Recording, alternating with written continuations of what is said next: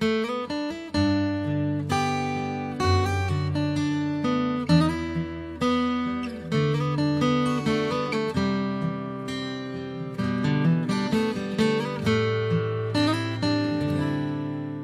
迎收听今晚的《都市夜归人》，我是叶枫。本套节目由喜马拉雅和十里铺广播电台联合制作播出。非常高兴此刻你能够听到我的声音。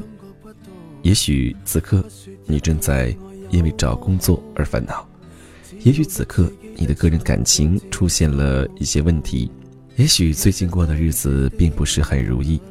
不管你有什么样的心事，都可以来向我倾诉。节目之外呢，你可以加入叶枫的个人微信，叶枫的拼音小写八五八，叶枫拼音小写八五八。在以往的节目当中，叶枫经常会告诉各位，一个人的努力到底有多么的重要。那在今天的节目当中，我想告诉你们，自信到底有多重要。呀，你怎么又胖了？这是我最讨厌的一句话，没有之一。从九岁开始，体重突然飙升，变成众人眼中小胖子的时候，我的内心就深深的埋下了自卑的种子。刚开始只是有点脸上和手臂上有点肉肉的，但只要爸妈带我出去玩，就一定会有各式各样的亲戚朋友指着我说。你爸妈把你养的真好，看着结实的。女孩从小就爱漂亮，我自然也知道，他们那样说就是由衷的觉得我有点胖，所以一听到这样的评论，我就会生气的扭过头不说话。后来我依然控制不住自己的食量，一顿饭我可以吃掉三碗满满的米饭，加上很多肉。结果当然是大写的悲剧。在十二岁左右，我已经成了一个不折不扣的胖子。这下我每天必须听到的评论都是这样的：“小姑娘，你可以减肥了。”而我妈妈甚至会在别人说我胖之前，抢先说一句：“你看她胖不胖？”这下别人就算不想评论我的体型，也只能说几句了。记忆最深刻的是有一次六一儿童节。我像往年一样被选为学校的节目主持人，可当我走上舞台的时候，听到下面有小朋友喊一句：“这个主持人怎么这么胖啊？”于是我当时报曲目的时候就结巴了，同样一句话说了三次。也许我当时年龄小，对这些说法只是伤心一下也就过去了。可是到了初中，我就彻底成了一个自卑的胖子。在发胖之前的童年，我喜欢穿小公主式的衬衫和裙子；发胖之后，我只能穿清一色的运动服和运动鞋来遮胖。再过了一段时间，我开始自暴自弃，我完全没有心思找好看的衣服穿，认为自己穿什么都不好看。如果有人夸我好看，我会下意识觉得别人只是在安慰我。这是一种不停自我否定，也自我放弃的消极状态。而因为胖，我甚至都慢慢开始忽略自己身上的其他优点。反正我只是一个胖子而已。这种不停否认自我的自卑消极状态，在高中前半段达到了顶峰。在同龄人都开始学会搭配的时候，我根本没想过这件事。大多数时候。我还是穿着根本不适合我的休闲服晃悠，把我原本就有些臃肿的身体衬托得更加明显。我也从不想着要修饰自己，头发永远都是一把抓，还特别漫不经心。更糟糕的是，自卑的其他边际效应也开始慢慢出现。我不仅觉得自己长得一般，天赋一般，连和同学正常的交流。都出现了影响。很多时候，我会下意识的躲避和陌生人的交流，因为我总觉得自己长得不好看。有喜欢的男生从来不敢靠近，也不敢表白，因为觉得自己长得不好看，对方凭什么喜欢我？甚至和男生的正常交流都会让我感到害怕。记得当时，QQ 流行一个好友评价，我收到的评价大多都是聪明才女，最多有一个可爱。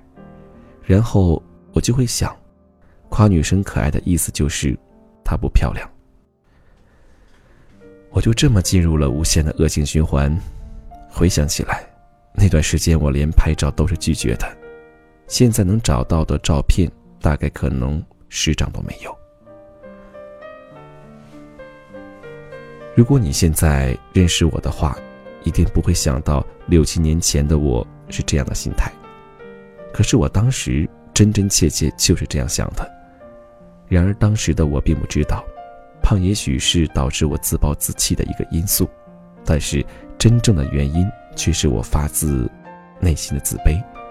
是我的不自信，才让事情一步一步变得更差。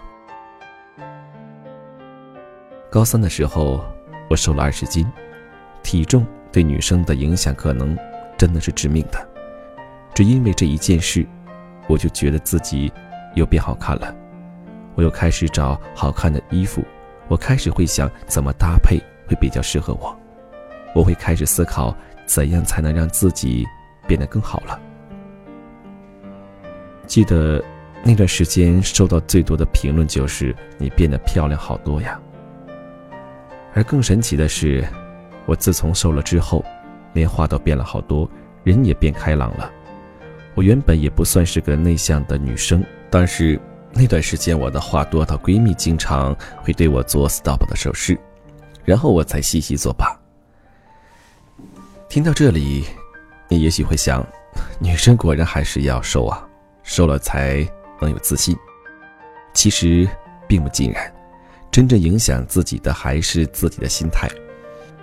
高中毕业之后，我出国留学，因为国外食物高热量、高油，我体重一度又飙升回去。